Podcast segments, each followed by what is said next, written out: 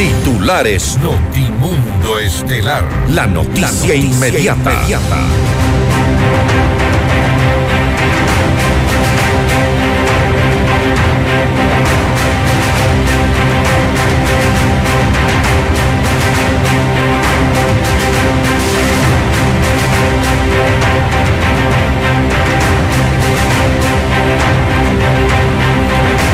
La Fiscalía solicitó prisión preventiva para el expresidente Lenín Moreno y 36 personas más por el presunto delito de cohecho en el caso Sinohidro. El secretario de Seguridad Pública y del Estado, Diego Ordóñez, asegura que el gobierno no está al filo del precipicio. Las decisiones de la CONAIE obedecen a las bases de la organización y Leonidas Isa debe acatarlas, según Cecilia Velázquez, subcoordinadora de Pachacutic. El ministro de Gobierno Henry Cucalón y el presidente de la Corte Nacional de Justicia Iván Saquicela se reunieron para coordinar acciones contra la inseguridad en el país. Revocan la liberación de dos femicidas sentenciados en azogues a 35 y 34 años tras el rechazo del presidente Lazo y solicitud del Servicio Nacional de Atención a Personas Privadas de la Libertad, SNAI. El CNE proclama los resultados oficiales de la consulta popular y anuncia la victoria del no en las ocho preguntas propuestas por Guillermo Lazo. En la información internacional, el Congreso de Perú rechaza la moción para reabrir el debate de adelanto de elecciones en 2023. También la temporada invernal deja más de un millón de personas sin electricidad en Estados Unidos. Las tormentas amenazan con tornados e inundaciones con el auspicio de... Por un Quito digno, municipio de Quito. Si quieres comprar un Volkswagen, ven a la Granados, ven a Equavagen. Mega Kiwi es mucho más. Universidad UTE, juega el resto de tu vida. Cámara de Comercio de Quito, 116 años contigo. Hospital Metropolitano, tu vida es importante para mí. Posgrados de la Universidad Politécnica Salesiana. Inscríbete. Es ahora. Programa de información apto para todo público. FM Mundo 98.1 presenta Notimundo Estelar. Noticias, entrevistas, análisis e información inmediata. Notimundo, la mejor forma de terminar la jornada bien informados. Conducción, Fausto Yepes y María del Carmen Álvarez. Dirección de Noticias, María Fernanda Zavala. Dirección General, Cristian del Alcázar Ponce.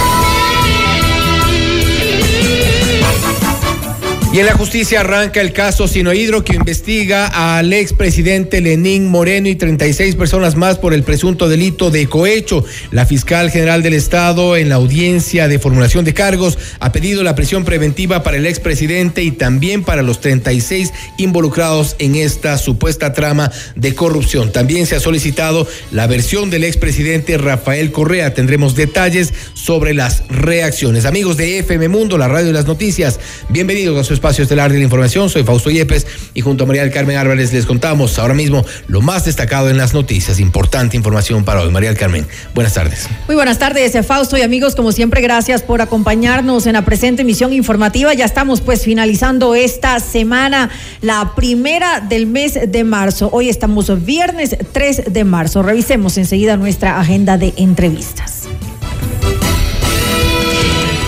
Conversaremos con la licenciada Yesenia Aguamaní. Ella es asambleísta por la izquierda democrática. La oposición busca a toda costa la destitución del presidente Guillermo Lazo. Lo vamos a conversar en esta entrevista. Y a propósito del caso Sinohidro, tendremos también al abogado Fausto Jarrín, abogado del expresidente Rafael Correa. En caso Sinohidro, Correa es convocado a rendir una versión. ¿Qué se sabe y cuál es su reacción? Le preguntamos ahora. Y conversaremos así también con el licenciado Marcelo Carrera, representante de Galápagos Vive. El gobierno anuncia la creación de las primeras ocho millas marítimas del Ecuador. Esto lo analizaremos en esta entrevista. Para nuestra audiencia en Cuenca, recuerden que Notimundo se ha retransmitido por Radio Antena 1 90.5 FM. Y puede ahora mismo conectarte a FM Mundo Live a través de nuestra fanpage en Facebook, FM Mundo 98.1 Quito, Ecuador, y disfrute de las entrevistas exclusivas y nuestros noticieros completos con la más alta calidad. También el resto de nuestra programación. Puede suscribirse a nuestro canal de YouTube, FM Mundo 98.1, la radio de las noticias. Amigos, bienvenidos, aquí arrancamos. Le mantenemos al día. Ahora, las noticias.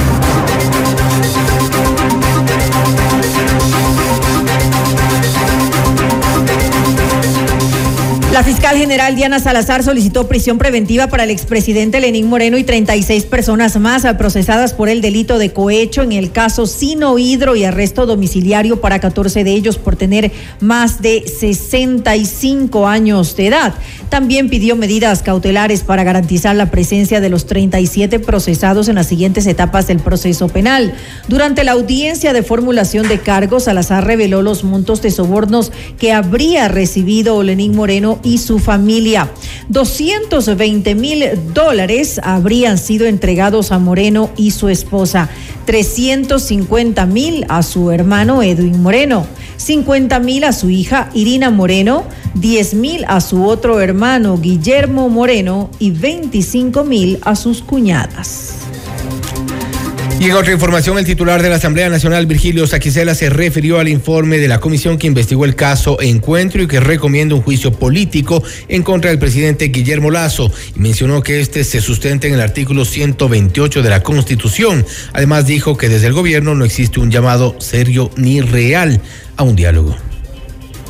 En la Constitución, dentro del régimen de derecho, existen figuras como las denominadas muerte cruzada del Ejecutivo al Legislativo o viceversa, el tema del juicio político y otras, y otras circunstancias.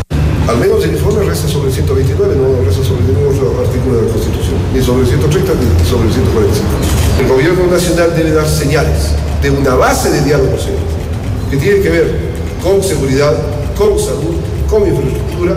No, si no da señales, es que realmente no hay el llamado a un diálogo serio, real, que resuelva los problemas del país. Así es que háganlo, pongan los dólares, busquen los recursos. Hay una reserva internacional. Esa reserva internacional busca garantizar recursos para los problemas del país. Hay expectativa en diferentes sectores sociales y políticos por la aprobación o rechazo del informe de la Comisión Ocasional de la Asamblea que recomienda un juicio político contra el presidente Guillermo Lazo y que será debatido a las 8 horas de este 4 de marzo. En Notimundo a la carta Livia Rivas, abogada en Derecho Constitucional y Parlamentario, analizó el documento y recalcó que este no tiene ningún efecto jurídico.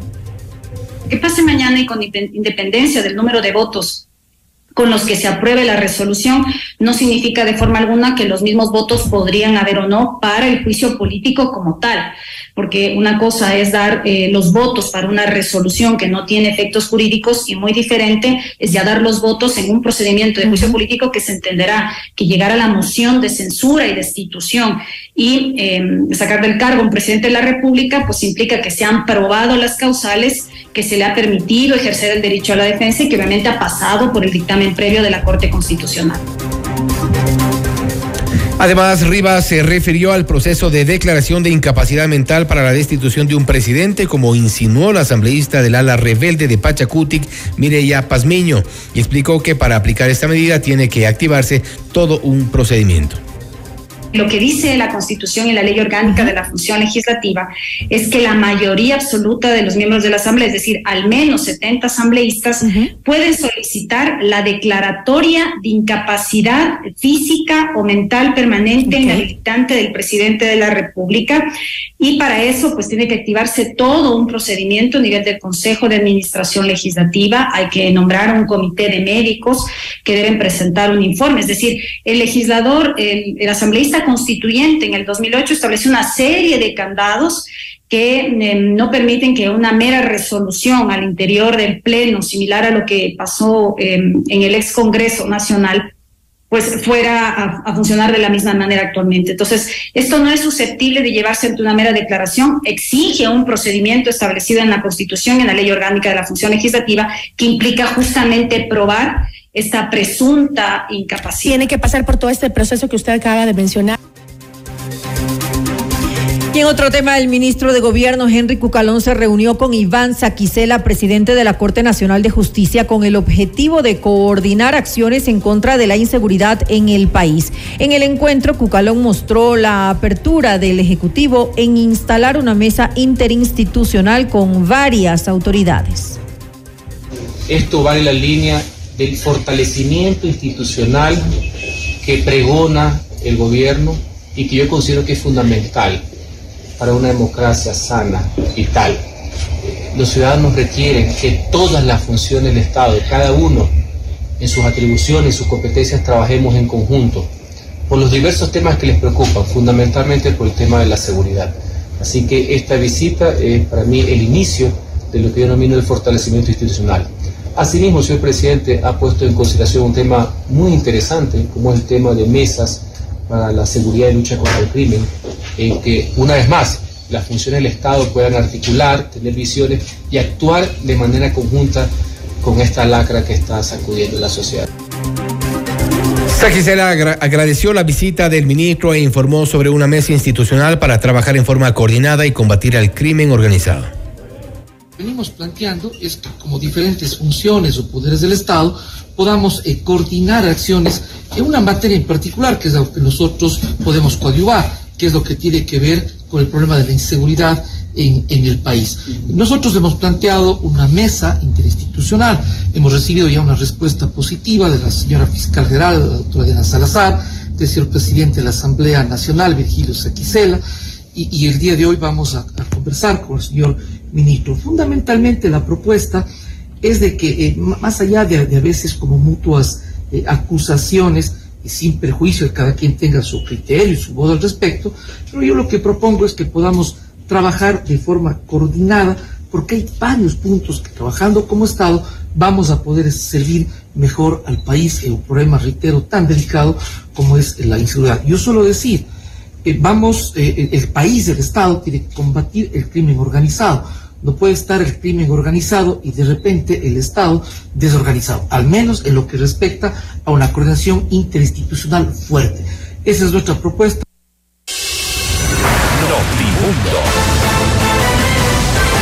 Información inmediata. Convierte tus utilidades en la mejor inversión. Un Volkswagen de Equavagen. Recibe beneficios especiales. Accede al financiamiento Volkscredit y estrena tu auto nuevo. Recibimos tu auto usado como parte de pago. Visítanos en Avenida Granados, E14-70 e Isla Marchena. Si quieres comprar un Volkswagen, ven a la Granados. Ven a Equavagen. Estudia posgrados en la Universidad Politécnica Salesiana. Te invitamos a ser parte de sus maestrías en diferentes modalidades híbridas, presencial en línea, presencial apoyada en las tecnologías de la información y la comunicación. Para mayor información, en, las puede encontrar en www.ups.edu.es o también puedes contactarnos a nuestro WhatsApp 093 966 75 74. Desafía los límites, atrévete a ir por más. Llegó el momento de estudiar tu posgrado en la Universidad Politécnica Salesiana. Para casos de cáncer de próstata, lo más indicado hoy en día es la prostatectomía robótica y en el Hospital Metropolitano la hacemos. Consúltanos ya sobre esta tecnología quirúrgica que es la más avanzada del mundo y la tenemos en el Hospital Metropolitano. ¿Estás buscando una beca para financiar tu carrera universitaria?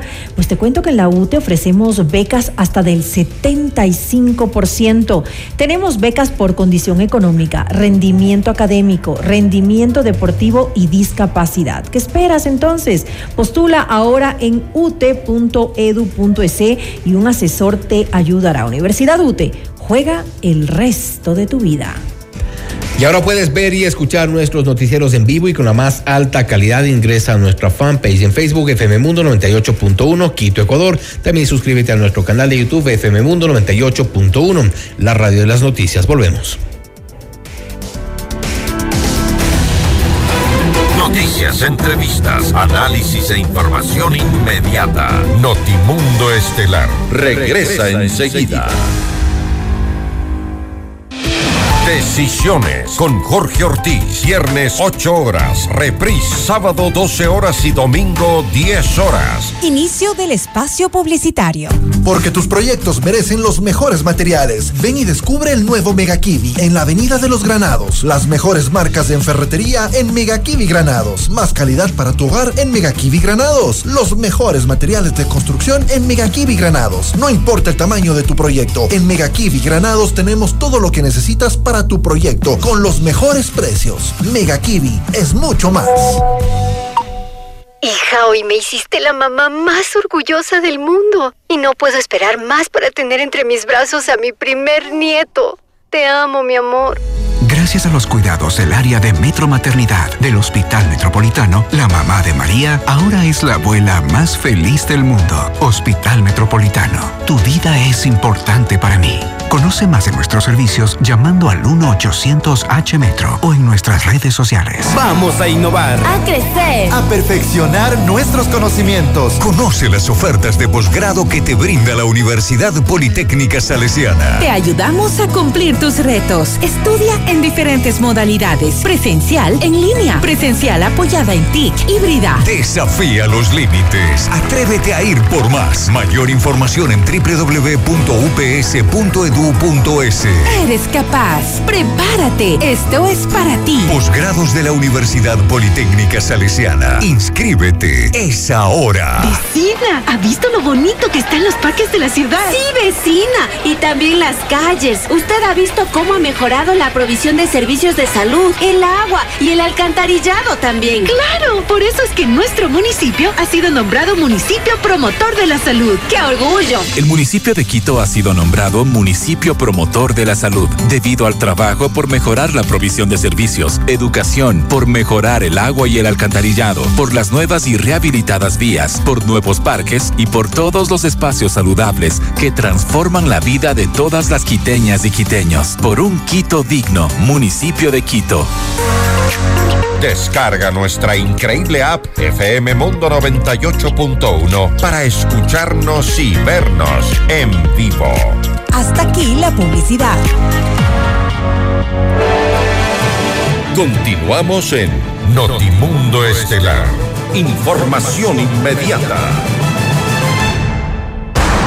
Le mantenemos al día. Ahora, las noticias. Thank La aprobación del informe de la Comisión Legislativa que investiga el caso Encuentro, donde se recomienda llevar a juicio político al presidente Guillermo Lazo por supuestamente cometer delitos contra la seguridad del Estado y la administración pública, ahondan el ambiente de inestabilidad que atraviesa el Ejecutivo desde hace ya tiempo atrás. En decisiones con Jorge Ortiz, Diego Ordóñez, secretario de Seguridad Pública y del Estado, defendió las actuaciones del gobierno y aseguró que ha resistido a varios ataques golpistas. Gobernar es como, va a poner en ejemplo, como tener, está montado un dron. Te puedes ponerte al filo de la calle como te puedes poner a 100 metros del, para observar todo el escenario. Es la gran ventaja. Entonces, cuéntenos, desde ese dron que ve el gobierno, que está fuerte, sólido. No, no, no, no.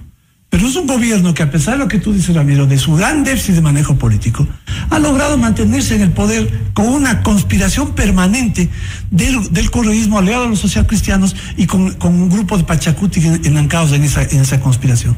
Ha enfrentado dos, dos intentos de, de, destitución, juicio político, eh, lo de la 130 en, la, en, junio, ¿no? una, una paralización del sector indígena que confluyó para usar la asamblea eh, como legitima, legitimando constitucionalmente el golpe. Crisis política y conmoción interna. Ha, mantenido la estructura de, los organismos del Estado hasta ahora, las ha mantenido. Lo decía el presidente el otro día en una reunión, estabas tú presente. Y Ordóñez también indicó que ante los escenarios de violencia que se generan durante las protestas, como sucedió en 2019 y 2022, se deben tomar medidas drásticas por medio de la acción de la Policía Nacional y de las Fuerzas Armadas, con el fin de garantizar el orden democrático. Sin embargo, aclaró que el camino que debe primar es el diálogo entre los actores involucrados. Yo quisiera que ustedes se sienten al rato el Ministerio de la Política o en, en el Comité de Gestión Política que trabaja per, permanentemente evaluando todos los escenarios, Ramiro, por Dios. O sea, cuando dices no evalúan los escenarios, que estamos sentados con de brazos viendo la televisión. No, yo sí creo que evalúan no. los escenarios. El problema es que creo que los evalúan pésimamente. No, el mal. problema es que en la, en la conclusión tuya, Jorge, es porque esperarías que el gobierno haga ciertas cosas que tú tendrías que evaluar si se pueden hacer o no se pueden hacer. Uh -huh. Cuando tú tienes una amenaza como la amenaza del sector indígena, que tienes un irracional, un tipo que ha escrito que la violencia es sagrada, ¿sí? ¿qué respuesta podemos tener frente a eso? Las respuestas institucionales claro. tienen un límite. Tiene un, pero son respuestas. Pero hay que llevarlas al límite. Bueno, las llevas al límite. Te pero no están llevados al límite. El señor Isa ha entrado al Palacio de Gobierno y ha salido del Palacio de Gobierno y sus delegados a estas mesas de negociaciones, seguramente como ningún otro bueno, ecuatoriano. Le, le, detuvieron a Isa. ¿Qué pasó en este país? Todo el mundo dijo, ¿cómo hicieron eso? Si lo han hecho, le convirtieron en, en héroe. Para el analista político y director de Diario El Comercio, Ramiro Rivera, un gobierno que tiene minoría en la Asamblea Nacional y una clase política canibalesca, salvaje e ignorante está destinado al colapso. A esto se suma un déficit del manejo político, pues reconoció como exmiembro de pasados gobiernos que los funcionarios en el poder se encapsulan y se pierde el sentido de la realidad. Pero lo peor que te puede pasar desde el ejercicio del poder es que todo está bien. No, que no, todo, no, no, es que entre líneas da no, la impresión, no, porque entre líneas da la impresión que a más del incendio de las redes son quienes hacen opinión los que los que alarman o están condicionados por la calentura de, la regla, de las redes. Yo creo que ha habido un déficit de manejo político. Es que, y la primera evidencia es menos de dos años tienes cuatro ministros. Eh, una persona que prácticamente no estaba ya en, en, su plenitud, luego un ejercicio ministerial pasivo, luego un muchacho que al siguiente día que sale del Ministerio de Gobierno va a un medio de comunicación y dice prácticamente que, que, que, que, que, al señor Correa, que al señor Correa le han sentenciado por influencia psíquica o forzando la ley, una ex ministra del MIES que le dice dictador al presidente. Bueno. Frente al escenario que busca llevar a juicio político al presidente Lazo y destituirlo del cargo, Rivera consideró que quienes estarían buscando el beneficio de esto es el expresidente de la República, Rafael Correa, y el presidente de la Confederación de Nacionalidades Indígenas del Ecuador, CONAIE, Leonidas Isa. Porque, digamos, ¿a quién le interesa el escenario de una muerte cruzada? A Correa, sin duda. ¿Le interesará el escenario de la muerte cruzada a Nebot? Mi respuesta es no porque este es un momento que, que es, es, una organización política diezmada que ha perdido en su fortín alcaldía y prefectura. Lo único le, está en la asamblea. Le, le, inter ¿Le interesará al señor Isa la muerte cruzada? Yo digo que es altamente improbable que no le interese la muerte cruzada. ¿Sabe por qué? Porque no tiene control de Pachacuti.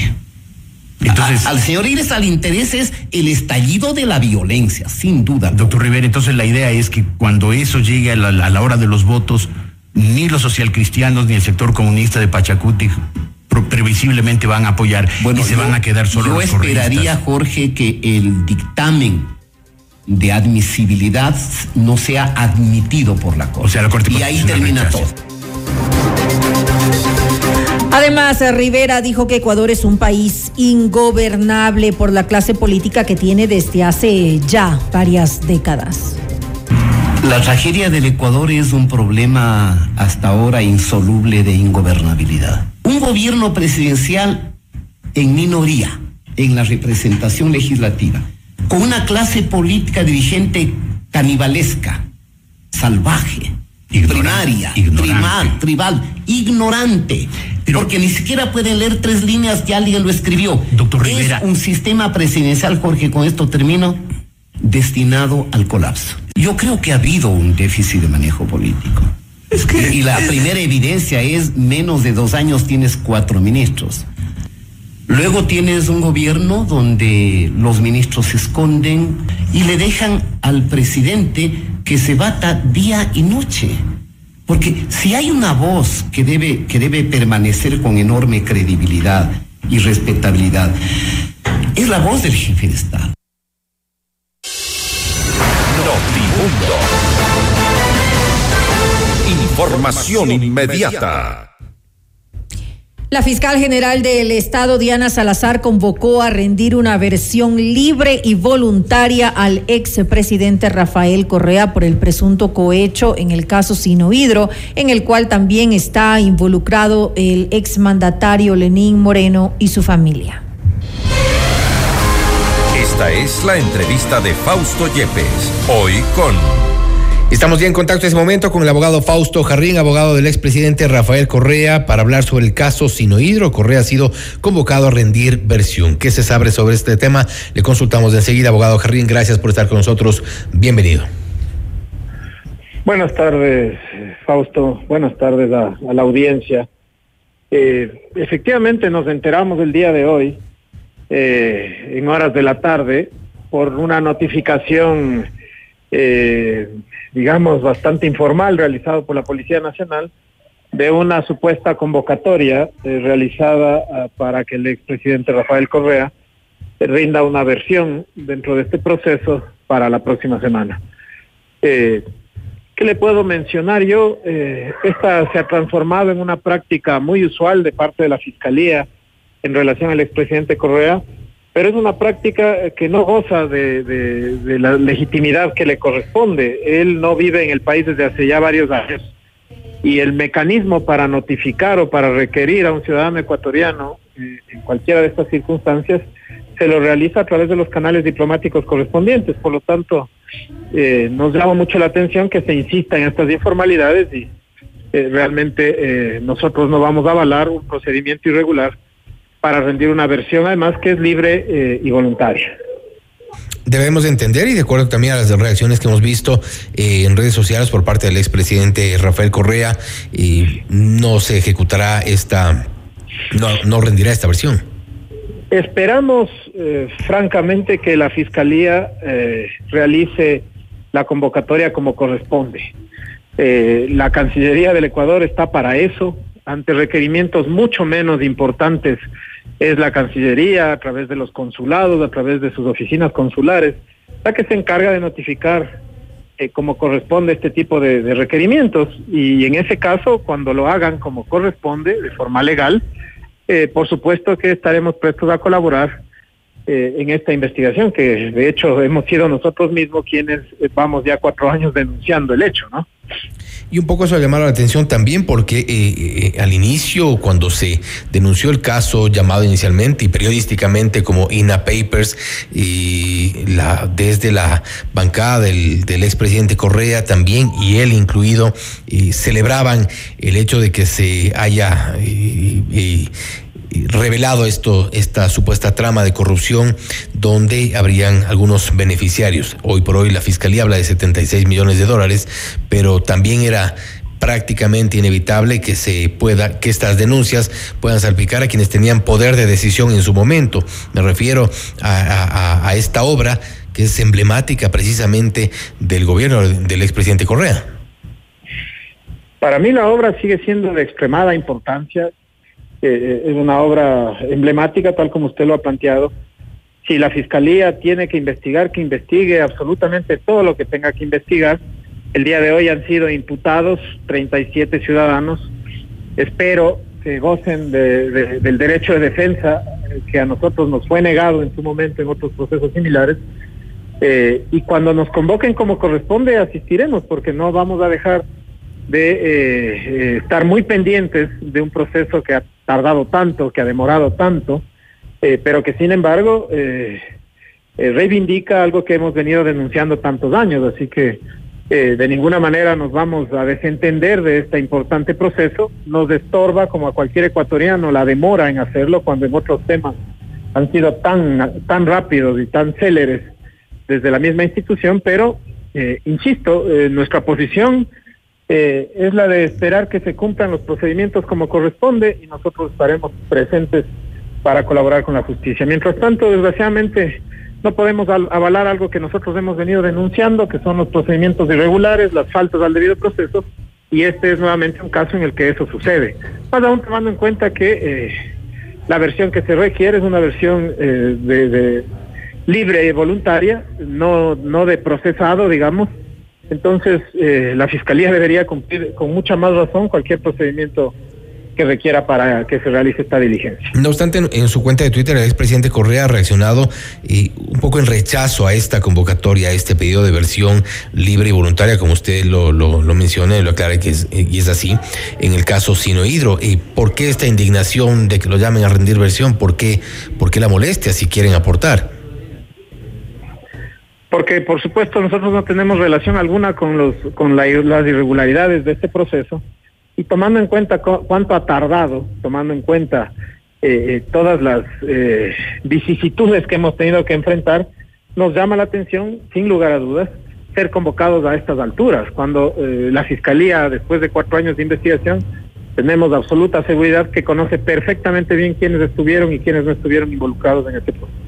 Ahora, yo le hablo desde un poco desde fuera, desde que se eh, hizo la publicación, este trabajo periodístico del medio La Fuente en su momento, como eh, INA Papers, eh, también siempre quedó un poco la pregunta en el aire.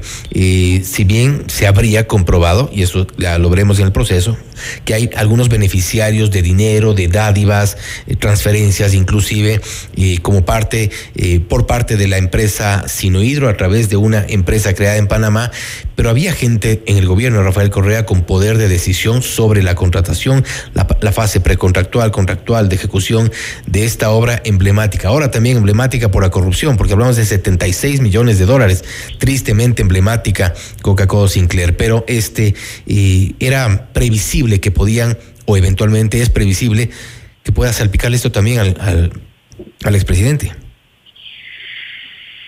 Eh, mire, yo le puedo comentar, el día de hoy estuve presente en la formulación de cargos y, y realmente eh, eh, el ejercicio periodístico debería encaminarse a eso, a un proceso comparativo entre cómo se imputó cargos en el caso Sobornos y cómo se imputó cargos en el caso el día de hoy. ¿Cuál El es la diferencia hoy que usted vio ahí? se conocía perfectamente por parte de la fiscalía las cantidades, las, los números de cuenta, los correos en los que se coordinaban, las versiones en donde eh, se pagaban viajes fuera del país para hacer cosas. Es decir, eh, yo he sido testigo el día de hoy eh, como abogado de, de una formulación de cargos en donde se sabe por qué te están acusando. Entonces, por eso le vuelvo a decir, salpicaduras, eh, salpicaduras para el gobierno, porque en ese tiempo se fue gobierno, pero a las personas está clarísimo que Fiscalía está imputando a quienes tiene que imputar, probablemente está imputando inclusive a algunos exfuncionarios que nada tienen que ver en esto, ya será parte de la investigación que se vaya evacuando y, y en su momento la Fiscalía tendrá que establecer eso a través del dictamen. Es decir, quiero, quiero, quiero entender lo que me está con- contando. De acuerdo a lo que usted escuchó, ¿le parece, le parecieron elementos al menos contundentes los de fiscalía? El día de hoy he visto las cuentas, las transferencias, los montos, los receptores, los quienes han hecho los, las, las, las transferencias, los bienes muebles, los bienes inmuebles. Sí, me pareció que la Fiscalía hoy presentó una imputación en donde estaba lo que se necesita demostrar cuando se va a acusar a un funcionario público, a un exfuncionario público de cohecho. Por eso decía yo que me pareció enorme la diferencia, porque yo estuve ahí también, cuando se nos acusaba por influjo psíquico o se nos acusaba en base a, a la inexistencia de pruebas como razón para establecer que éramos quienes estábamos en el tope de la cadena de mando. Entonces yo creo que esta vez la Fiscalía, de forma tardía, no lo puedo dejar de decir, pero tiene elementos suficientes para llevar este proceso adelante eh, y espero, vuelvo a decir, que sea eh, respetando el debido proceso de todos los que están imputados ahí, porque eh, lo que nosotros hemos tenido que vivir no se lo deseo a nadie y el país ya está cansado de esas formas de hacer eh, eh, política y de hacer justicia. Los alegatos de fiscalía, sin embargo, el, en cuanto a la, a parte informativa, lo que, se, lo que se ha dicho en su momento en el caso Sobornos y esta vez en el caso Sinohidro, mantiene una misma línea de argumentos de esta confianza de tener la contundencia de las pruebas para, para, para los procesos. En esa parte no le veo la diferencia. si usted se toma la molestia, Fausto, de revisar eh, las- las, eh, la formulación de cargos de uno y otro caso, creo que no va a tener ninguna dificultad en darse cuenta la diferencia. Claro, la fiscal tiene su discurso y, el discurso puede parecer igual, pero el problema es que la materialidad en un caso y en otro son diametralmente distintas. Por eso en el un caso tuvieron que acabar acusando de autoría inmediata por influjo psíquico y acá seguramente tendrán los elementos suficientes para acusar de un cohecho directo.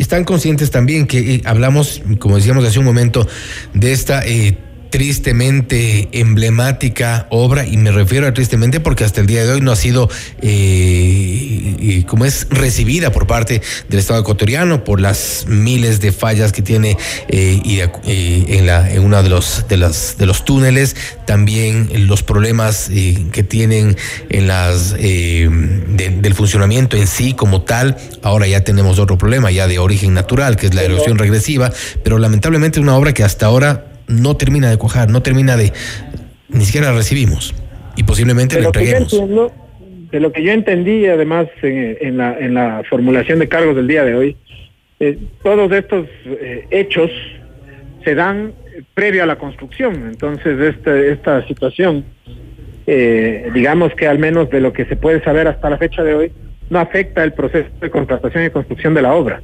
Estas supuestas miles de minifallas, eh, hasta donde yo entiendo, no soy ingeniero y, y mucho menos en obras de esa magnitud, yo soy abogado, pero tengo entendido que son procesos eh, eh, regulares, son procesos comunes en obras de esa magnitud.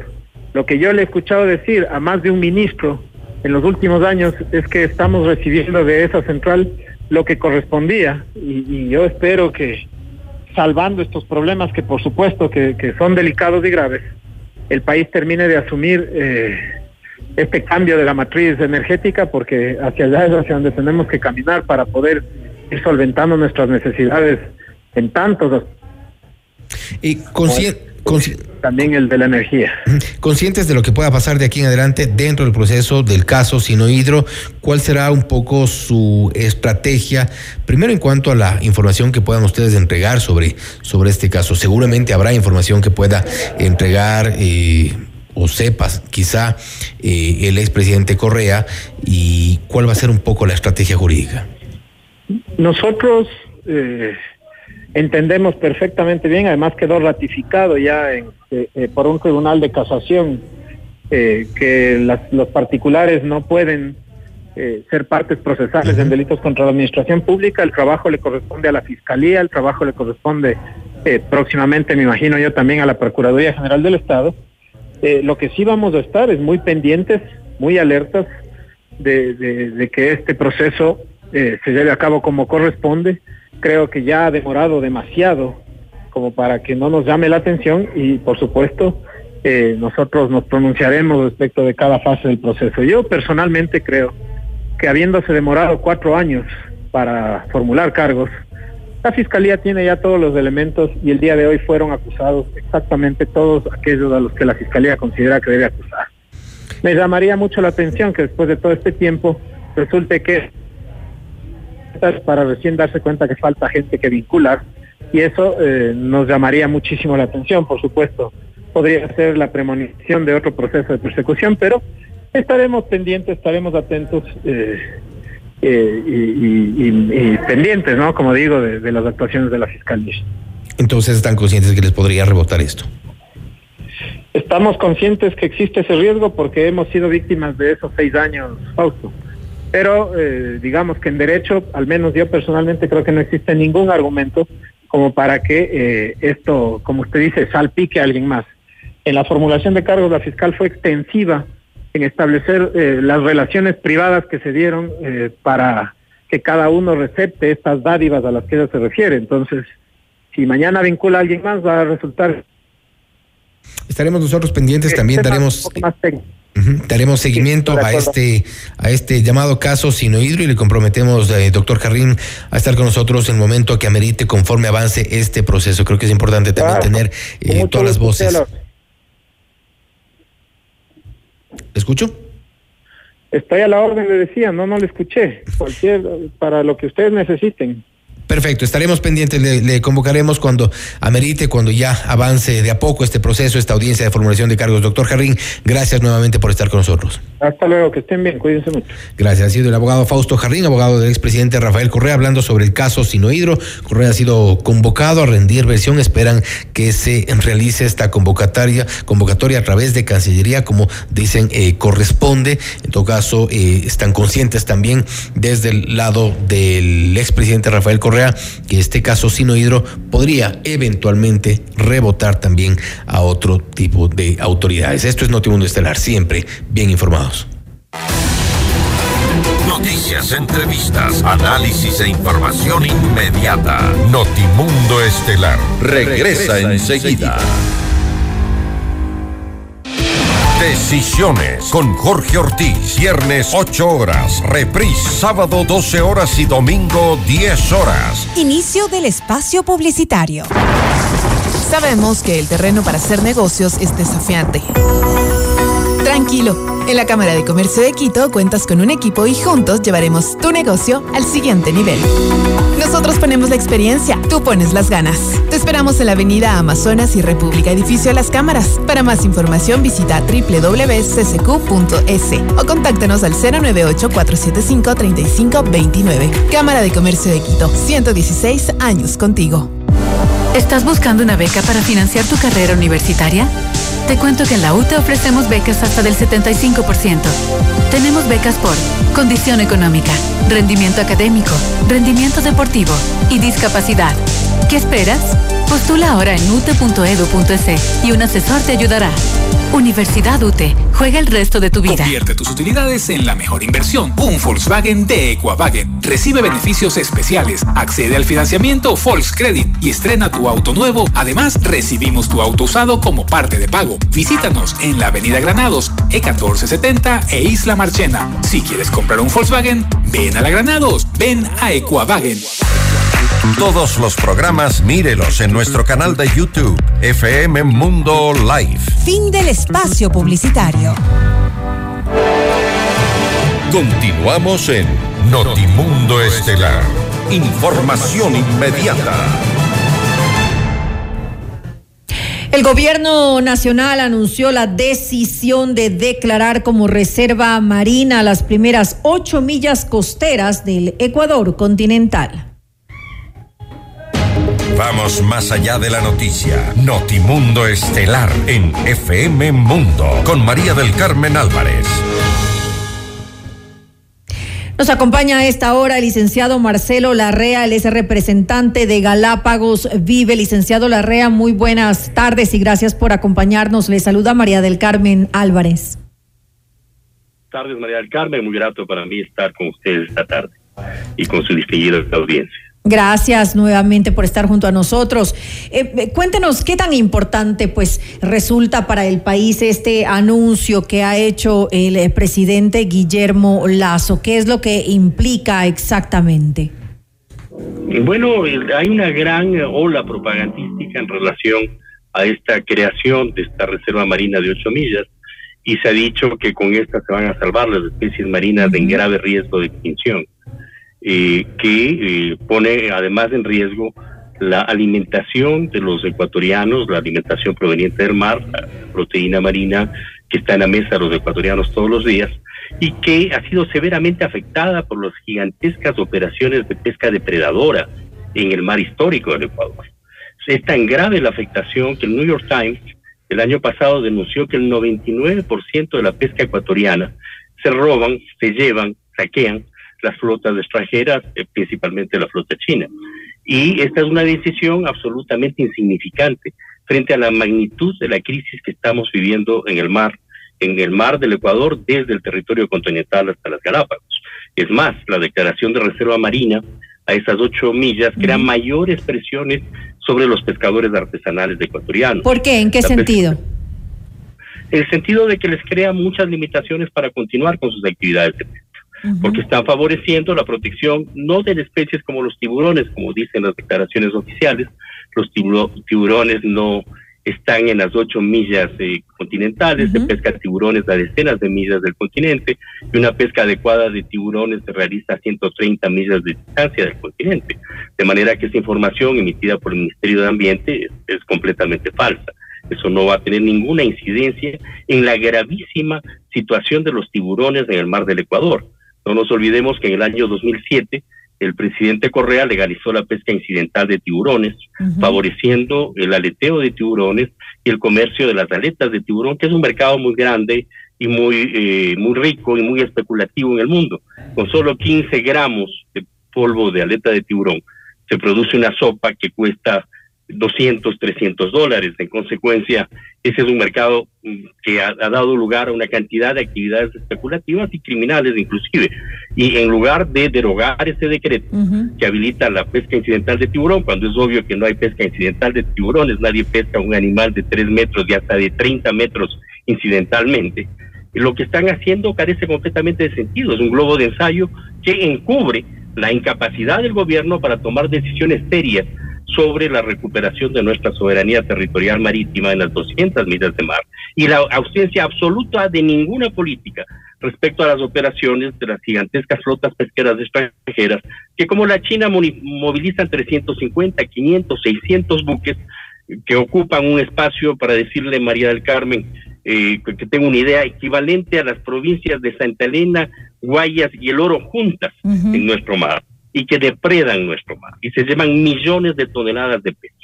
Esto no se puede tapar el sol con un dedo y lo que está haciendo el gobierno con estas declaraciones es pretender tapar el sol con un dedo. Es Los decir, ecuatorianos no somos idiotas. Es decir, estas ocho millas resultan completamente insuficientes eh, para estos anuncios que se han hecho. Tengo en mis manos el, comunicado justamente de eh, del gobierno nacional en el cual se hace pues este anuncio y se habla de que con esto, con esta decisión, con eh, esta reserva natural, reserva marítima de las primeras ocho millas marinas costeras, se garantizaría la protección del 100% de, de ecosistemas, de manglares, arrecifes, corales, etcétera. Habla de alguna gran eh, cantidad de, especies, justamente los tiburones eh, son algunos de los que se ha mencionado. Es decir, eh, de ninguna manera esto es suficiente y, y qué debería entonces hacer el gobierno. En primer lugar, es completamente insuficiente porque está expresando además la decisión del gobierno de no proteger nuestras históricas 200 millas de mar territorial a la cuya soberanía renunció el presidente Correa en el año 2012 cuando se adhirió a la CONPEMAR. Una renuncia que tiene la implicancia de una pérdida territorial, de una mutilación territorial de nuestro país que se extiende por unos más de un millón de kilómetros cuadrados. Y este es el gran tema que los ecuatorianos tenemos que enfrentar. No podemos permitir que nos roben el mar y que además estén matando al mar. La información emitida por el Ministerio de Ambiente en ese sentido es realmente falsa. Es doloroso decirlo, pero es completamente falsa. No se van a proteger a ninguna de especies marinas. Lo que se está haciendo es proteger, por el contrario, la continuación de las operaciones de estas gigantescas flotas extranjeras, asfixiar aún más a los pescadores artesanales ecuatorianos que son como 300 mil pescadores artesanales, que desde la adhesión a la Convemar están sufriendo lo que juristas destacados de América Latina han caracterizado como un etnocidio de la pesca artesanal ecuatoriana. La pesca artesanal ecuatoriana no empezó en esta generación, empezó hace cientos y miles de años. Son ellos los que conocen cómo proteger a las especies, porque conocen cada una de las especies y sus formas de vida. Y, el exterminio de ellos, que, uno de los efectos Solo alguien con buen gusto sabe precisamente porque está afectando las posibilidades de trabajo de los pescadores artesanales en estas ocho millas, es una consecuencia de la adhesión a la CONVEMAR. El Ecuador, en nuestro criterio, desde Galápagos Vide, lo venimos diciendo sistemáticamente, debe asumir la tarea de denunciar la CONVEMAR, separarse de esta convención que lesiona la soberanía del país, proteger el ecosistema marino desde el territorio continental hasta las Islas Galápagos, proteger a los pescadores artesanales y también a la pesca industrial ecuatoriana, que es gravemente afectada, porque no tiene término de competencia con una flota, imagínense ustedes, María del Carmen, que es capaz de movilizar cientos de buques que ocupan un territorio equivalente a, tres provincias, a 50 mil kilómetros cuadrados, a 100 mil kilómetros cuadrados casi la mitad del territorio continental. en consecuencia, el país tiene que poner los puntos sobre las 10 y este tipo de engaños no tienen ningún sentido. Es un show mediático el que han hecho en Panamá, cuando lo que habríamos esperado es que en este evento en Panamá el gobierno ecuatoriano hubiese planteado la gravedad de la pesca depredadora en nuestro mar y, haber, y habría convocado a la comunidad internacional a defender el ecosistema marino y a denunciar a la Convemar, evidentemente. Ahora, esto sería entonces como una curita en una gran herida, eh, según lo que usted está diciendo. Pero ¿qué tan factible es lo de la Convemar? Ya en alguna ocasión lo hemos eh, conversado. ¿Qué, tan, qué, tantas posibilidades hay de que de alguna manera Ecuador pudiera pues eh, recuperar esas 200 millas? Su pregunta es muy apropiada, María del Carmen. Este, tenemos todas las posibilidades. El Ecuador aunque muchos no lo crean, es una república soberana y tiene el derecho de autodeterminación nacional. Y en consecuencia puede adherirse o separarse de los tratados internacionales cuando a bien lo considere. Y este es un tratado que, como lo denunciamos antes de que se suscriba en el 2012, es un tratado que iba a generar la enorme crisis que ha generado en nuestro país.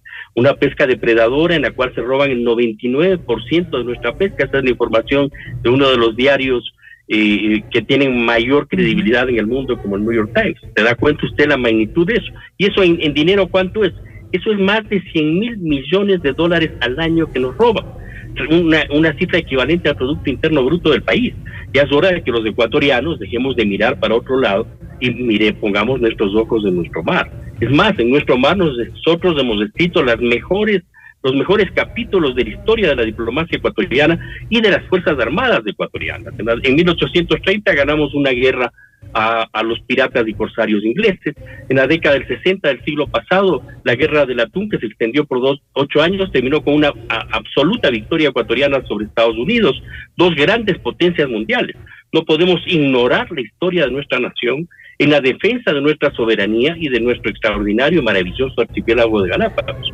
Por lo tanto, simplemente basta que el presidente de la República, en cumplimiento de la Constitución, que además es su deber, suscriba el decreto señalando que el Ecuador denuncia a la Convemar, se separa de la Convemar, reasume la soberanía territorial sobre sus 200 millas de mar, y moviliza la Marina para la protección de nuestro mar. Lo otro nos está poniendo en una situación realmente de desaparición del Ecuador como un país marino. Ahora, ¿qué afectaciones eh, podría tener Ecuador si decidiera, digamos, el gobierno tomar eh, esa decisión, esas acciones de separarse, de denunciar y de separarse de la Convemar? Ninguna, porque hay nuestros países vecinos como Colombia y Perú no son parte de la CONVEMAR. este, y los países tienen derecho, como lo decía, de adherirse o separarse de una convención internacional. El Ecuador tiene pleno derecho de hacerlo. Es más, si en la diplomacia ecuatoriana obrase como obró hace 50 años, estaría impulsando a todos los países del mundo a adherirse a la Declaración de Santiago o el Tratado del Pacífico que estableció la soberanía territorial marina sobre 200 millas de mar. También Estados Unidos declaró en 1945 su soberanía territorial sobre 200 millas de mar. Este es un problema que enfrentan todos los países oceánicos del mundo frente a la pesca depredadora y la única solución jurídica en el derecho internacional es volver los pasos a lo que ya se ha construido en el derecho internacional. El derecho de los países eh, con riberas oceánicas a tener una soberanía sobre su mar, porque además tienen la responsabilidad de proteger su ecosistema y son afectados, como, como es el Ecuador, el terremoto de, de Manabí, Esmeraldas, por ejemplo, en el año 2016, es producto precisamente de las fricciones geológicas que ocurren porque eh, la cordillera submarina de Manta, que, utiliza, que une al archipiélago de Galápagos con nuestro continente, está en permanente movimiento y genera eh, estas dispersiones telúricas. Hay una afectación. Entonces tenemos absoluto derecho geológico, geográfico, histórico y natural para ejercer nuestra soberanía sobre nuestro mar. Esto es lo más aconsejable para el mundo, además, porque nosotros tenemos el mar más rico del mundo. El mar del Ecuador es el mar del centro del mundo. De la misma manera que tenemos el Yasuní, tenemos nuestro mar que es el Yasuní de los mares del mundo. Tiene la mayor radiación solar del planeta. En él convergen las corrientes subterráneas submarinas de, del norte y del sur, la del Niño y la de Humboldt eh, la corriente de Quito, conocida también como corriente de Cromwell del paralelo cero, converge una cantidad de elementos que hacen de nuestro mar un ecosistema absolutamente fundamental para la vida, no solo del mar del Ecuador y de nuestros pescadores artesanales y de nuestra industria pesquera, sino para la vida de todos los mares y de las especies marinas del planeta. ¿Por qué considera usted eh, que no se toma esta decisión? Tal vez porque existe presión de países como China. Bueno, eh, esta ha sido una batalla de varias décadas, ¿no? Eh, la batalla sobre la Convemar se libró en la década del 60, del 70, del 80. consulta. El gobierno del presidente Rodó se opuso a la adhesión a la Convemar. El gobierno del presidente Hurtado rechazó la adhesión a la Convemar porque precisamente cuando Osvaldo Hurtado ejercía la presidencia de la República se suscribió el convenio del mar, la convención del mar en Montego Bay, en Jamaica. Y las observaciones del presidente Hurtado de esa época tienen plena vigencia ahora. Él señaló que el Ecuador no podía adherirse a la Convemar porque la Convemar violenta la contribución ecuatoriana al derecho marítimo internacional, que radica en su declaración de soberanía sobre las 200 millas de mar territorial. Porque la, la, eh, la Convemar no reconoce la existencia de estados continentales y archipelágicos, es decir, la Convemar no reconoce la existencia de un estado como el Ecuador, que es a la vez continental y es archipelágico. Por lo tanto, no puede estar presente ahí. Y además, la tercera observación que presentó Hurtado en esa ocasión su gobierno fue que eh, el Ecuador no puede renunciar a los derechos nacionales de sus especies marinas, no porque un tiburón salga de las 200 millas o de las 12 millas de mar territorial. Este ya es eh, susceptible de que lo pesquen y lo declaren francés, alemán, chino, japonés o lo que sea. Eso carece completamente de sentido. De la misma manera como los ecuatorianos que nacemos en el Ecuador tenemos nacionalidad ecuatoriana y protección de la legislación ecuatoriana, nuestros tiburones, nuestras especies marinas, nuestros calamares, también son ecuatorianos y tienen que ser protegidos por la República del Ecuador. Las tres observaciones de Hurtado han sido confirmadas desde el 2012, cuando el señor Correa se adhirió a la Convemar y ha ocasionado este ecocidio de nuestro mar. Y por lo tanto, lo que hay que hacer, y hay que convocar a toda la ciudadanía ecuatoriana, este no es un problema de, de, un colectivo como Galápagos Vive o de otros colectivos como SOS 200 Millas que están batallando por la denuncia de la Convemar. Es un problema que tiene que ver con cientos de miles de pescadores artesanales, con toda la industria pesquera ecuatoriana, con la provisión de proteína marina en la mesa de todos los ecuatorianos de, que estamos acostumbrados a alimentarnos con peces y mariscos habitualmente, que tiene que ver con la soberanía territorial de nuestro país. Es inadmisible que las Fuerzas Armadas no se pronuncien categóricamente en defensa de la soberanía marítima del Ecuador que implica también la soberanía aérea del Ecuador sobre esas 200 millas de mar, porque existen precisamente para eso, para proteger la soberanía territorial de la nación. Y es inadmisible que se tapen la boca frente a un suceso de tanta gravedad como el que estamos enfrentando actualmente y que con estas eh, pompas de jabón, como la que acaban de denunciar en Panamá, pretenden que no está pasando nada en el país, de que están haciendo una gran labor para proteger la vida de las especies marinas.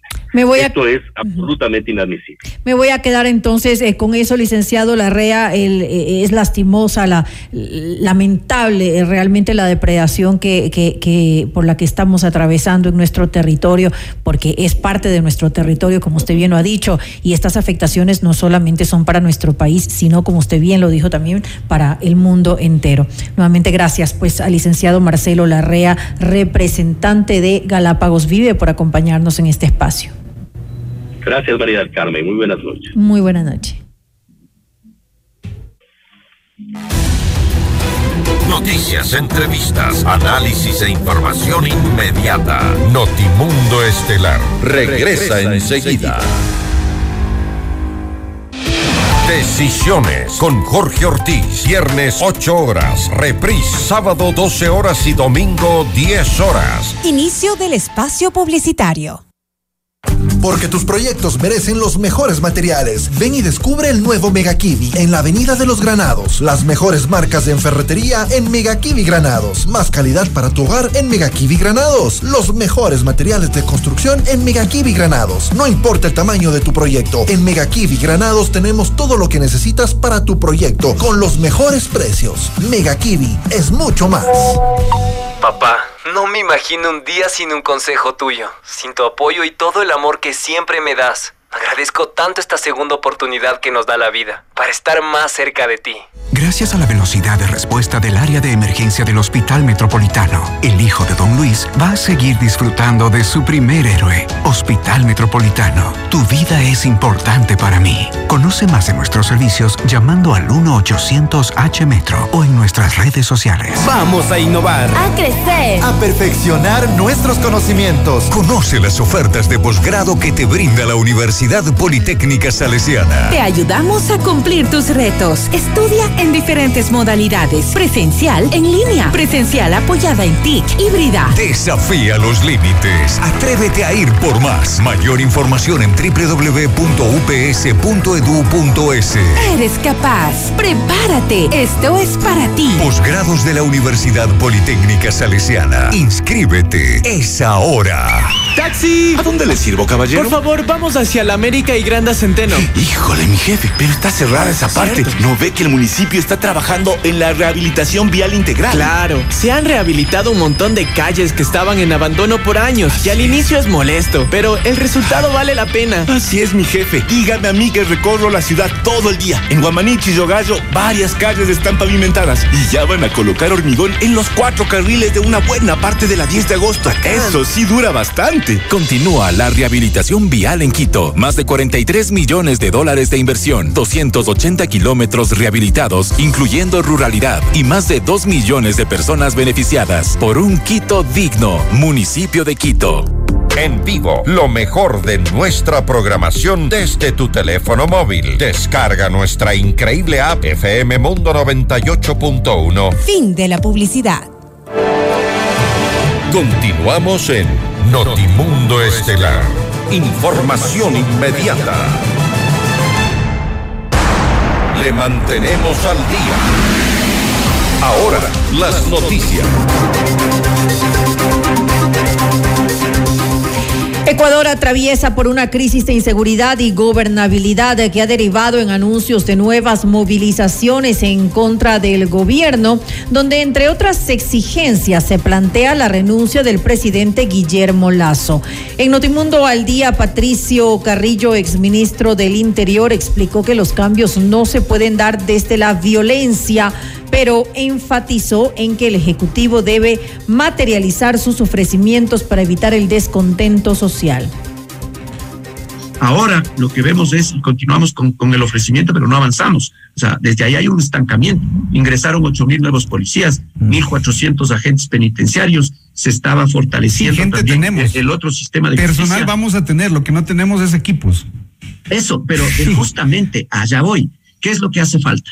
Hace falta que alineen el plan. No puede ser que cada, eh, que cada relevo vengan con improvisaciones nuevas. Claro. Nosotros, yo no había conocido nunca ningún plan Tenemos sobre tres mil policías graduados, ocho mil policías graduados sin equipos. O sea, ¿de qué sirve? ¿De qué? O sea, le, cre- creen al país. Porque, sirve de mucho porque dentro del plan había gente que se estaba eh, seleccionando desde la academia, que venga ya con una formación universitaria y con la ciencia necesaria para convertirse en un perito, porque una gran debilidad de la institución era eh, entregar los elementos de convicción a la Administración de Justicia. El informe para primer debate en la Asamblea Nacional contiene restricciones a la reforma parcial al artículo 158 de la Constitución que propuso el presidente Guillermo Lazo para que las Fuerzas Armadas apoyen a la Policía Nacional en el combate al crimen organizado. El documento fue aprobado por seis de los siete legisladores en la Comisión de Enmiendas. En el documento se precisa que la intervención para el apoyo complementario será excepcional, con un tiempo máximo de 60 días y restringida al, ca- al caso o casos específicos. Medida podrá renovarse hasta por 30 días más, lo cual deberá notificarse a la Asamblea y a la Corte Constitucional para su control. Añade el proyecto original que fue presentado el pasado 7 de diciembre y no contiene plazos específicos. Además, contraría a la propuesta de Lazo eh, de que la previa solicitud del presidente podrá disponer el apoyo de los militares. La comisión trasladó esta facultad al Consejo de Seguridad Pública y del Estado.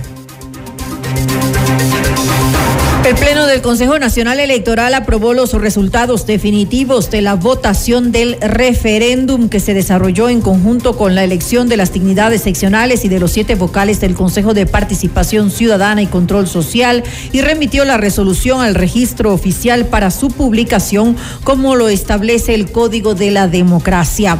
Asimismo, se proclamaron los resultados de la consulta popular sobre la cantonización de la parroquia Sevilla Don Bosco en la provincia de Morona, Santiago. La opción sí obtuvo un 82.66% de los votos válidos, mientras que la opción no obtuvo el 17.34%. Revisamos otra información. Luego de la excarcelación de los femicidas Carlos Flores y Luis Cordero, condenados a 35 y 34 años y 8 meses respectivamente, el presidente Guillermo Lazo informó la aprobación de las boletas de captura para los asesinos. En Notimundo a la carta, Sonia Salamea, madre de Cristina Palacio, víctima de femicidio, rechazó la decisión de la jueza de Montecristi, Gina Zambrano, quien ordenó la liberación de los individuos y aseguró que los motivos de la excarcelación de Carlos Flores, responsable de la muerte de su hija, presentan irregularidades. No sabemos de la petición de la revisión de juicio por parte de los familiares de este femicida. Ellos achacan a los peritos que han estado mal, mis peritos, los que con los que se ganó el juicio, con los que se luchó, con los que dijeron la verdad. Entonces ellos, sin nuestro conocimiento, traen otros peritos para que den revisando y haciendo un nuevo análisis y con eso le detectan que sí está loco, que sí tiene problemas mentales y su salud deteriorada, mientras que en otra parte también alegan de que es un buen chico, está ayudando en la administración de la cárcel y además está estudiando abogacía. ¿Cómo les comprendemos?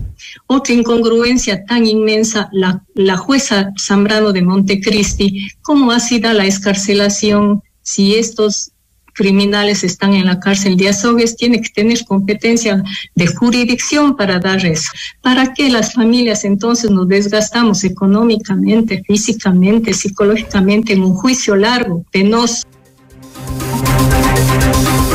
Y cambiamos eh, de temas en decisiones con Jorge Ortiz. Eh, Cecilia Velázquez, subcoordinadora de Pachacutic, precisó que las decisiones que se toman por parte de la CONAIE no pasan solamente por el criterio de Leonidas Isa, sino a través de las estructuras organizativas del movimiento indígena. No se trata de Leonidas Isa, ¿no? Él es el dirigente, él tiene que acatar las resoluciones que digan las estructuras de la organización eh, social. En este caso, el viernes 23 que hubo el Consejo Ampliado de la CONAIE han sido claras en sus resoluciones. Y en, las 14 resoluciones que fue, eh, fueron leídas y que ahora están también a disposición de la población, no existe eh, la movilización que hayan decidido ni hacer un levantamiento. Si es que esto se diera, si es que esto se diera, siempre será en el marco del respeto y de la resistencia y haciendo ver a los gobiernos de turno que no están respondiendo en el área social y en el caso específico del movimiento indígena no han tenido respuestas concretas a los 10 puntos de la agenda con la que movilizaron o movilizamos en junio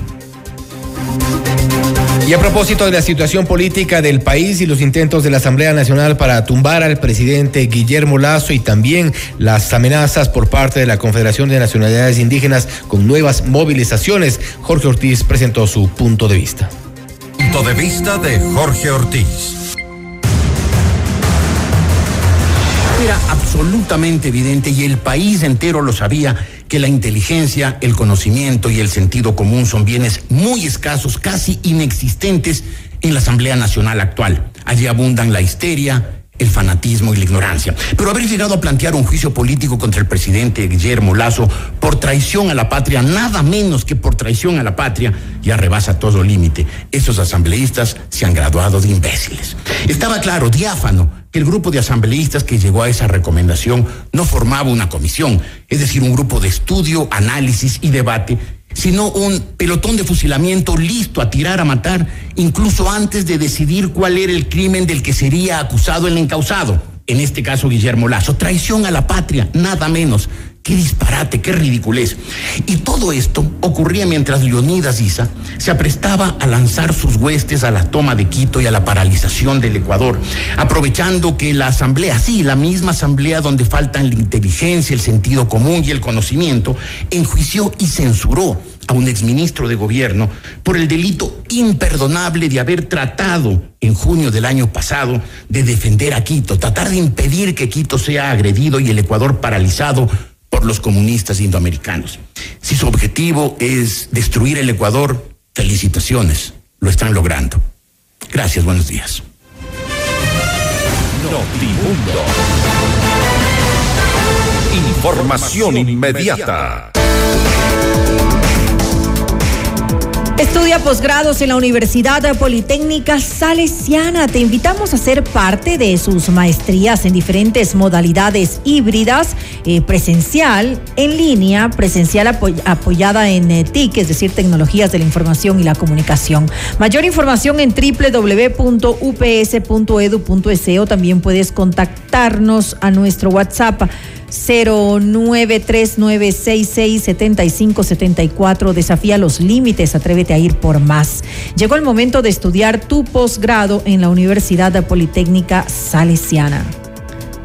En la Cámara de Comercio de Quito cuentas con un equipo y juntos llevaremos tu negocio al siguiente nivel. Nosotros ponemos la experiencia y tú, tú pones las ganas. Te esperamos en la Avenida Amazonas y República Edificio Las Cámaras. Visita www.ccq.es también puedes contactarnos al 098-475-3529. Cámara de Comercio de Quito, 116 años. Contigo. Ven a Boga y descubre la perfecta fusión de sabores asiáticos que te van a encantar. No te puedes perder lo nuevo Nagasaki de mariscos en concha de ostras, Boga Shrimp Tempura y los más deliciosos nigiris. Te esperamos de martes a domingo en Avenida González Suárez y Orellana, esquina Edificio Yu. Reservas al 099 1665 Boga Asian Fusion, el placer de lo sublime. Conéctate a FM Mundo Live a través de nuestra fanpage en Facebook, FM Mundo 98.1, Quito, Ecuador, y disfruta de las entrevistas exclusivas y nuestros noticieros completos con la más alta calidad. También suscríbete a nuestro canal de YouTube, FM Mundo 98.1, la radio de las noticias. Volvemos. Noticias, entrevistas, análisis e información inmediata. Notimundo Estelar regresa, enseguida. Decisiones con Jorge Ortiz. Viernes 8 horas. Reprise sábado 12 horas y domingo 10 horas. Inicio del espacio publicitario. En GAES te invitamos a redescubrir los sonidos de tu vida, porque cada persona es un mundo y cada mundo suena diferente. Celebramos el mes de la audición con un descuento exclusivo. Aprovecha hasta un 40% de descuento en nuestra avanzada tecnología auditiva. Pruébala gratis agendando una cita al 1 845 45 45. GAES, una marca Vecina, ¿ha visto lo bonito que están los parques de la ciudad? Sí, vecina. Y también las calles. ¿Usted ha visto cómo ha mejorado la provisión de servicios de salud, el agua y el alcantarillado también? Claro, por eso es que nuestro municipio ha sido nombrado municipio promotor de la salud. ¡Qué orgullo! El municipio de Quito ha sido nombrado municipio promotor de la salud debido al trabajo por mejorar la provisión de servicios, educación, por mejorar el agua y el alcantarillado, por las nuevas y rehabilitadas vías por nuevos parques y por todos los espacios saludables que transforman la vida de todas las quiteñas y quiteños. Por un Quito digno, municipio de Quito. Descarga nuestra increíble app FM Mundo 98.1 para escucharnos y vernos en vivo. Hasta aquí la publicidad. Continuamos en Notimundo Estelar. Información inmediata. A través de un comunicado, la bancada de la izquierda democrática anticipó su voto a favor del informe de la comisión ocasional que recomienda juicio político en contra del presidente Guillermo Lazo. Eh, en Notimundo Estelar, la asambleísta Joana Moreira rechazó este pronunciamiento y reiteró su posición en contra de este posible proceso. La noticia requiere profundidad. En Notimundo están los protagonistas de la noticia. Estamos ya en contacto con la licenciada Yesenia Guamaní, asambleísta por la izquierda democrática, para hablar sobre la oposición que busca a toda costa la destitución del presidente Lazo. Un informe es la base sobre la cual este momento se analiza este posible juicio político. Licenciada Guamaní, gracias por estar con nosotros. Fausto Yepes le saluda, bienvenida. Fausto, buenas noches. Un cordial saludo para usted y para toda la audiencia. Gracias. Hemos escuchado también este, a otros integrantes de la izquierda democrática. Hay nuevamente esta división. Ayer, eh, con sorpresa, eh, la asambleísta Moreira eh, le, le, informamos de la posición de la bancada de la izquierda democrática que apoya el informe presentado por esta comisión multipartidista. Un informe que ha recibido varias y serias críticas precisamente por el contenido, incluso con algunos documentos, no documentos, con información eh, falsa. Eh, ¿Cuál es la posición realmente del partido? Parece que la izquierda democrática eh, patean con ambas. Bueno, Fausto, eh, primero manifestar que como bancada izquierda democrática nosotros delegamos a, eh, al asambleísta Rodrigo Fajardo para que nos represente en la comisión ocasional que investigaba y que fiscaliza este caso denominado el Gran Padrino y bajo una fiscalización que ha tomado eh, alrededor de 40 eh, eh, días, se pudo evidenciar que aquí existen causales. Nosotros también a la, a la, interna de la banca de izquierda democrática hemos analizado alguna de estas. Existió un desvío de fondos de las empresas públicas y en este caso también las personas de confianza del primer mandatario, del presidente eh, Guillermo Lazo, solicitaban beneficios económicos para entregar los altos cargos eh, del Estado. Nosotros nos hemos referido más específicamente a la causal 2, la causal 2 eh, de este informe que está recomendando el inicio, el juicio político al presidente Guillermo Lazo y este tiene que ver con los delitos contra la administración eh. Eh, nosotros ya nos pronunciamos a través de un comunicado, la bancada oficial de Izquierda Democrática el día de mañana va a votar a favor de este informe que recomienda el juicio político al presidente Guillermo El propósito y de, y de, acuerdo a lo que se, se, ha visto las intenciones de UNES, Partido Social Cristiano y, y evidentemente las eh, ciertas alas de la izquierda, la, el ala rebelde de la izquierda democrática y Pachacuti, el objetivo es tumbarlo. Fausto, mire, nosotros hemos eh, sido claros eh, desde que iniciamos este periodo legislativo y usted lo recordará muy bien. En un primer momento, cuando fue eh, la destitución del presidente, nosotros como bancada oficial de Izquierda Democrática no votamos a favor de la destitución porque en su momento nosotros dijimos que no vamos a apoyar la inestabilidad y porque no existían causales para que esto eh, pueda pasar en el Pleno de la Asamblea eh, Nacional, una destitución como la que en su momento se eh, la pretendía hacer. Pero el tiempo ha cambiado, Fausto, las causales han cambiado. El, el gobierno nacional lamentablemente ha ignorado la realidad que viven los ciudadanos, ha ignorado el clamor de los ciudadanos en lo que respecta a las prioridades del país. Y me refiero específicamente a empleo, salud y seguridad es evidente que el gobierno pues no tiene los datos específicos de la realidad del país. Y nosotros ¿La Asamblea Nacional hay, sintoniza con la ciudadanía? Mire, la Asamblea Nacional ha trabajado en varias leyes que tienen que ver con las prioridades eh, del país, pero desde un momento lo dijimos, un diálogo, Fausto, tiene que tener resultados. Y lamentablemente el gobierno ha hecho diálogos o impulsado diálogos sin resultados. Esa es la posición ahora de izquierda democrática. Nosotros ya lo hemos dicho, nosotros no vamos a dialogar si es que no existen acciones concretas por las prioridades del país, como en este caso por el empleo, por la salud, por eh, la seguridad. Y eso no quiere decir, Fausto, que nosotros estemos del lado de la desestabilización. Eh, no hay que confundirle a la ciudadanía. En su momento nosotros salvamos al presidente porque dijimos que no existían causales, pero estamos en otro momento donde lamentablemente existen causales. Existe un informe, nosotros votaremos a favor de este informe que recomienda el juicio político, pero eso tampoco quiere decir que nosotros estamos a favor del juicio político porque ese es otro proceso que se va a realizar y ese es un análisis que nosotros lo haremos a la interna de la bancada izquierda eh, democrática. Sí, pero un, un, poco lo que ustedes están haciendo es separando algo que va de la mano. Apoyar el informe es apoyar el juicio político. Bueno, es un informe que no es vinculante, existen causales. Lo correcto aquí debería ser que el presidente se hubiera presentado y hubiera entregado también en este caso información eh, sobre los presuntos actos de corrupción de su gobierno. Pero lamentablemente el presidente, como varios, varias autoridades, no asistieron a la comisión y eso me parece que es un actuar eh, que no solamente ha pasado en esta comisión, sino en varias eh, comisiones eh, Fausto, donde el gobierno ha preferido no darle respuestas a los ciudadanos y en este caso bajo un informe que el día de mañana pues lo estaremos eh, analizando, debatiendo. Usted ha analizado, y, asambleísta Guamaní, usted ha analizado el informe, lo ha logrado, eh, logró leerlo, logró eh, revisarlo a fondo, con detenimiento, como para tomar o sumarse a esta decisión de apoyar.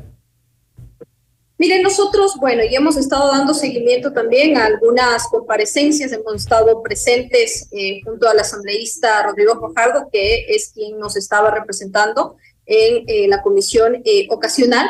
Nosotros nos hemos basado más en la causal 2, porque en la primera nosotros no veíamos que se podía profundizar esa causal, pero sí en la causal 2, delitos contra la administración pública, porque el COIP, eh, Fausto, en el artículo 23, contempla que no solo se cometen delitos por acción, sino también pueden ser cometidos por omisión, como es en este caso el presidente de la República, Guillermo Lazo, que no impidió ni procuró impedir la ejecución de los delitos cometidos por sus funcionarios de confianza y por personas cercanas a él, como es en este caso su cuñado Danilo Carrera, y su amigo Rubén Chávez. Aún, Fausto, aún teniendo el deber jurídico de hacerlo, porque es el primer mandatario, es quien está gobernando, quien, es quien eh, es el responsable de la administración pública. Y como tal, su primer deber era justamente cumplir y hacer cumplir con la Constitución. Y, en este caso, y aquí, asambleísta, sí, aquí asambleísta, le repito un poco la pregunta porque eh, no, no, no siento que me ha contestado. ¿Usted revisó el informe, los argumentos, la parte textual del informe, los, eh, los documentos que supuestamente se incorporan al informe? Lo hemos analizado, estuvimos también el día en el que se leyó, eh, se pudo leer todo el informe, el día en el que se eh, aprobó este informe con seis votos a favor. Estuvimos justamente siguiendo la sesión de manera presencial y ahí se pudo escuchar eh, algunas eh, eh, acciones pues que están obviamente dentro del informe, pero la profundidad de esto, Fausto, son las causales. Y a eso es lo que nosotros debemos referirnos, porque aquí... Lo, lo, medianamente responsable es que si se, se presenta un informe más igual, lo, usted dice que lo, lo, de, lo, de profundidades son, eh, lo de profundidad son las causales, pero un informe, lo responsable es sostenerlo con documentos, con información confiable. Ahí hay información falsa. Bueno, eh, incluso fue rectificada después, un día después. Nadie se le ocurrió verificar la existencia, eh, la, la veracidad de un tuit, de un mensaje que puso un medio de comunicación, más allá que después el medio, eh, bueno, cumplió con una rectificación de la información, pero simplemente cogieron el tuit, lo pusieron ahí. Eso es al menos irresponsable. Yo creo que no se debe confundir tampoco la ciudadanía porque eso, eso pasó en el último eh, día donde se, se, se incluyó eh, Pudo pasar en el primero o en el último día, pero es irresponsable poner información falsa en un informe de tanta eh, seriedad como eh, eh, ah, y que es la base para pedir básicamente que lo saquen al presidente. Y eso básicamente se refiere, Fausto, a otro tema que no tiene nada que ver con la causal 2, que es delitos contra la administración pública, como yo le he manifestado este día, donde el COIP ya establece no solamente eh, ya contempla en este caso que no solamente se cometen delitos por acción, sino también por omisión. Y yo he sido clara el día de hoy cuando la bancada de izquierda democrática está justificando este informe bajo la causal 2, que son delitos contra la administración eh, pública, como es el caso del presidente Guillermo Lazo, que no impidió, no procuró tampoco impedir la ejecución de los delitos cometidos eh, por sus funcionarios de confianza y también por personas cercanas eh, a él, como es en este caso su cuñado, Danilo Carrera, y su amigo Rubén Chávez. Eh, Le quiero comentar algo también. La, eh, la Izquierda Democrática, el Partido de Izquierda Democrática ha emitido un, eh, un comunicado, dice el, comunicado de la bancada de la Izquierda Democrática que ustedes emitieron ayer apoyando el juicio político, recomendando el juicio, a favor del informe que recomienda el juicio político en contra del presidente Guillermo Lazo. Ahora le han puesto un, una un texto grande que dice falso. Ahí lo tenemos en, en pantalla. La izquierda democrática, el partido, dice que ese comunicado es falso. Es decir, sigue la división, ya nadie, hace, nadie sabe a quién de la izquierda democrática creer.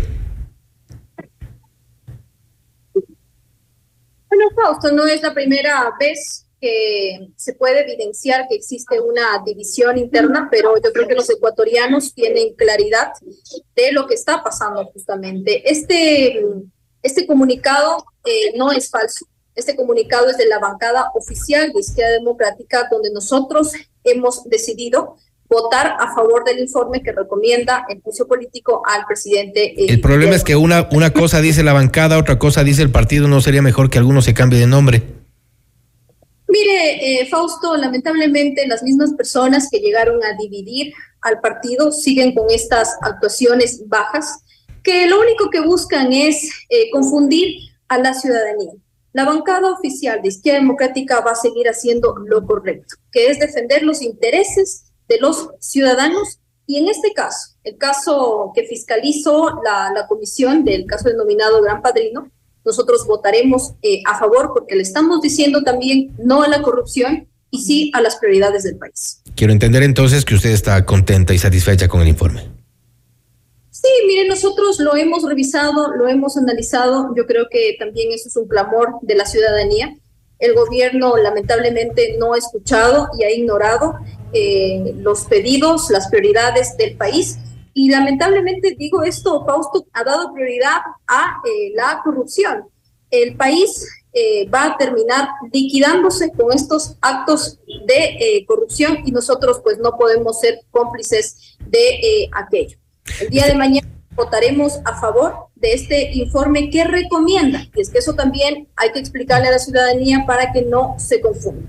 Este informe solamente recomienda el juicio político al presidente Guillermo Lazo Posterior a esto, un asambleísta tiene que realizar el proceso ordinario que es presentar la solicitud de juicio político y seguir el proceso correspondiente que es presentar con las firmas, eh, en este caso serían 46. Proceso que eventualmente podría, eventualmente podría frenarse en la Corte Constitucional y si es que es así, Mireya Pazmiño ha propuesto, ha dicho que si no, pues les queda a las calles o declararlo incapaz mental al presidente Guillermo Lazo. ¿Usted también está de acuerdo con eso?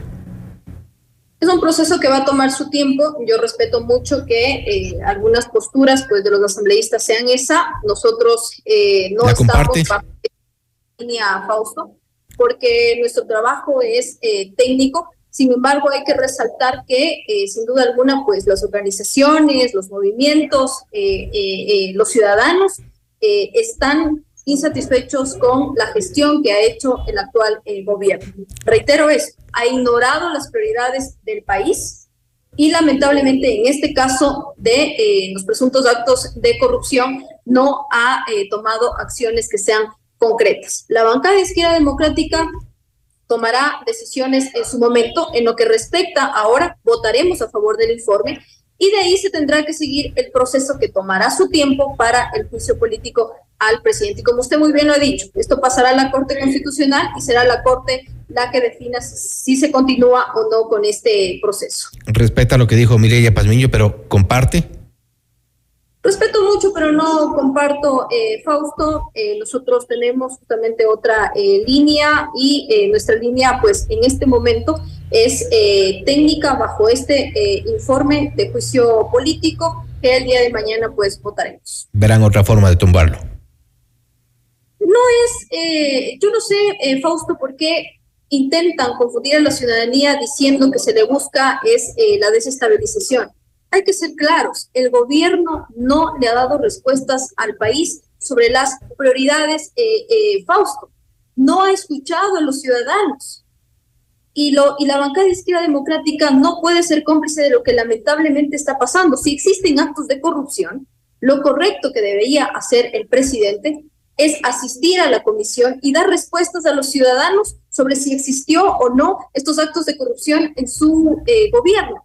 Pero el silencio que ha tenido el gobierno actual, el silencio que ha tenido el presidente, pues es evidente que existió algo más.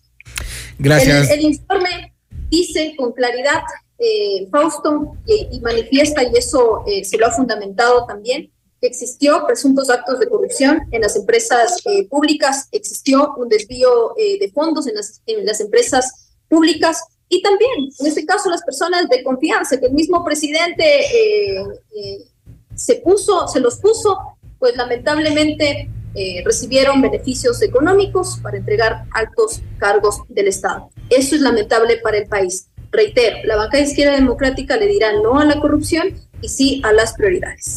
Eh, creo que la ciudadanía estará expectante de lo que ocurra mañana en la Asamblea Nacional, la asambleísta Guamaní. Gracias por haber estado con nosotros. Gracias, Faust. Y que la ciudadanía siga de cerca lo que se va a realizar el día de mañana en el Pleno de la Asamblea Nacional, que escuchen eh, el debate y que también sean testigos de lo que el día de mañana eh, eh, pase. La bancada de izquierda democrática estará defendiendo este informe y, por supuesto, el trabajo realizado por nuestro compañero Rodrigo Fajardo. Un abrazo grande, Fausto. Gracias también a usted. Ha sido la licenciada Yesenia Guamaní, asambleísta de la izquierda democrática, de un ala de la izquierda democrática, el ala que está alineándose eh, al correísmo esta vez y hablando sobre la, el apoyo que tienen al informe que recomienda el juicio político en contra del presidente Guillermo Lazo. Mañana será analizado en la Asamblea Nacional. Esto es Notimundo Estelar, siempre bien informados.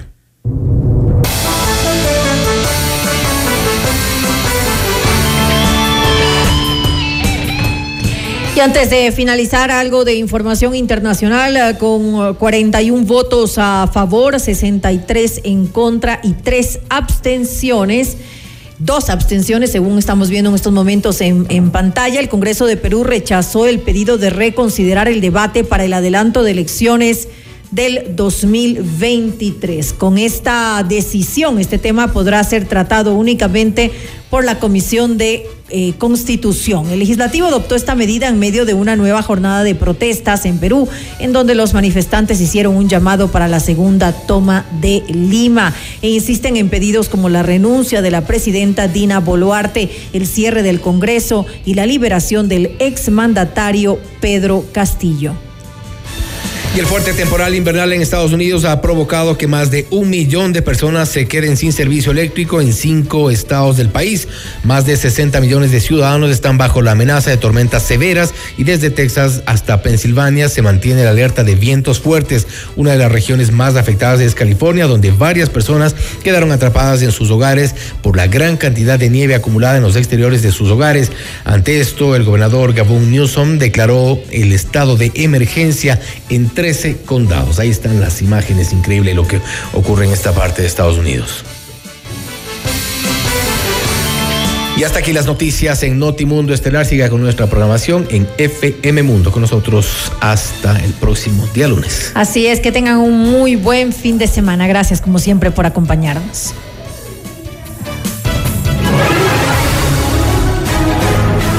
FM Mundo 98.1 presentó Notimundo Estelar. Noticias, entrevistas, análisis e información inmediata. Notimundo, la mejor forma de terminar la jornada bien informados. Conducción, Fausto Yepes y María del Carmen Álvarez. Ingeniería de sonido, Mauro Olivo. Producción FM Mundo Live. Javier Merino. Coordinación y redacción, Fernanda Utreras. Dirección de noticias, María Fernanda Zavala. Dirección general, Cristian del Alcázar Ponce. Se prohíbe la reproducción total o parcial de este programa sin previa autorización de FM Mundo. Notimundo Estelar con el auspicio de... Por un Quito digno, municipio de Quito. Si quieres comprar un Volkswagen, ven a la Granados, ven a Equavagen. Mega Kiwi es mucho más. Universidad UTE, juega el resto de tu vida. Cámara de Comercio de Quito, 116 años contigo. Hospital Metropolitano, tu vida es importante para mí. Posgrados de la Universidad Politécnica Salesiana. Inscríbete, es ahora.